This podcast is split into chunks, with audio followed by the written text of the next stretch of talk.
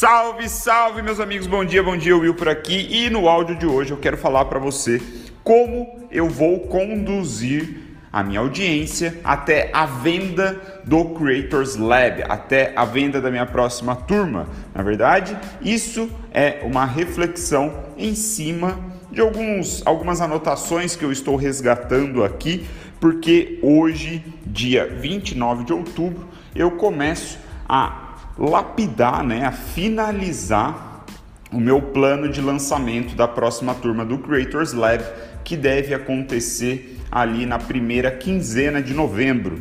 Né? Se tudo continuar correndo muito bem como está correndo, em novembro teremos a próxima turma do Creators Lab, que será a turma número 5, quinto lançamento do Creators Lab. Meus amigos, por que, que eu estou mandando esse áudio? Estou mandando esse áudio porque eu tive essa reflexão agora, né, de ontem para hoje, enquanto eu estava puxando as minhas anotações, e eu acho que é um tema bastante pertinente para vocês. Como nós levamos as pessoas através de um bom conteúdo, através de uma boa comunicação, até passar o cartão de crédito e comprar o nosso produto ou serviço. Como que a gente faz isso, né? Então assim, essa minha reflexão, ela é pautada em cima de algo que eu aprendi com o Leandro Aguiari. Muitos de vocês devem conhecer o Leandro Aguiari. Eu participei da primeira turma do Estado da Arte Experience, né, o EA, EAXP, se eu não me engano, EAXP, alguma coisa assim. Estado da Arte Experience, que é o, o treinamento dele, né, o, o, o produto dele. Eu participei da primeira turma, ainda não vi os novos materiais da segunda turma, mas lá na primeira turma, cara, ele me trouxe um insight que é aquele tipo de coisa que não é necessariamente novo, né? Não é uma visão nova, e eu vou falar aqui para você e talvez não seja novo para você também, mas dito da forma como foi dito, pareceu algo novo e original. Né? É aí talvez o que ele mesmo, o próprio Aguiari, fala sobre o óbvio. Né? Às vezes a gente não enxerga o que é o óbvio, ou ao menos a gente não enxerga com tanta clareza a ponto de conseguir navegar pela realidade do óbvio né, com maestria. Então o que, que ele disse? Ele disse o seguinte: quando nós estamos começando a nossa comunicação com uma pessoa, né, imagine.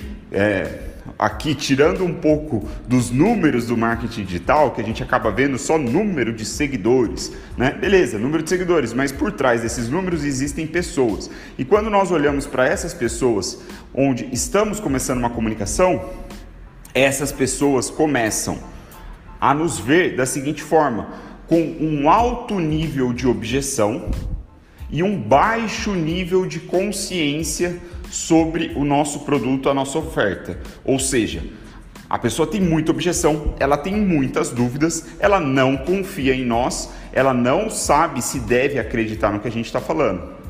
Da mesma forma, ela tem baixíssimo nível de consciência. Ela nem sabe que caralho você faz. Ela não sabe da onde você veio. Ela não sabe a sua capacidade de entrega. Ela não sabe de repente que tem um problema que você pode resolver. Ela não sabe que você pode resolver problemas. Percebe? Então, alto nível de objeção, baixo nível de consciência. Esse é o início de uma campanha, digamos assim. A gente pode entender então que uma campanha de lançamento ele começa nesse estágio, né?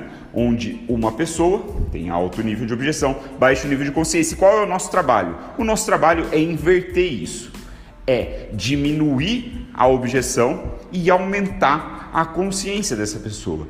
Então, o nosso conteúdo, né, a nossa comunicação, ela deve ser pautada nesses aspectos. Como eu posso eliminar as dúvidas da minha audiência ao longo de um período de X dias em que eu vou desempenhar a minha comunicação, minhas mensagens, até chegar na abertura do carrinho onde ele vai passar o cartão de crédito.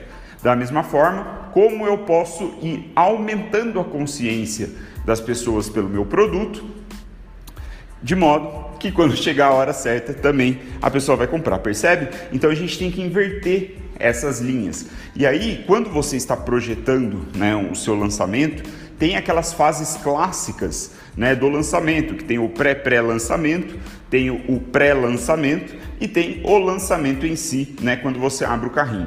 O pré-pré-lançamento, né, que é uma fase geralmente de aquecimento, e hoje em dia muitos especialistas estão encarando ela como uma fase contínua, ou seja, você está sempre em pré-pré-lançamento, você está sempre aquecendo a audiência. Naturalmente, você está sempre criando conteúdo. Então, assim, essa fase de pré-pré-lançamento, pré-pré-lançamento, você deve encarar ela também nessa narrativa, nessa circunstância de aumento de consciência e queda de objeção.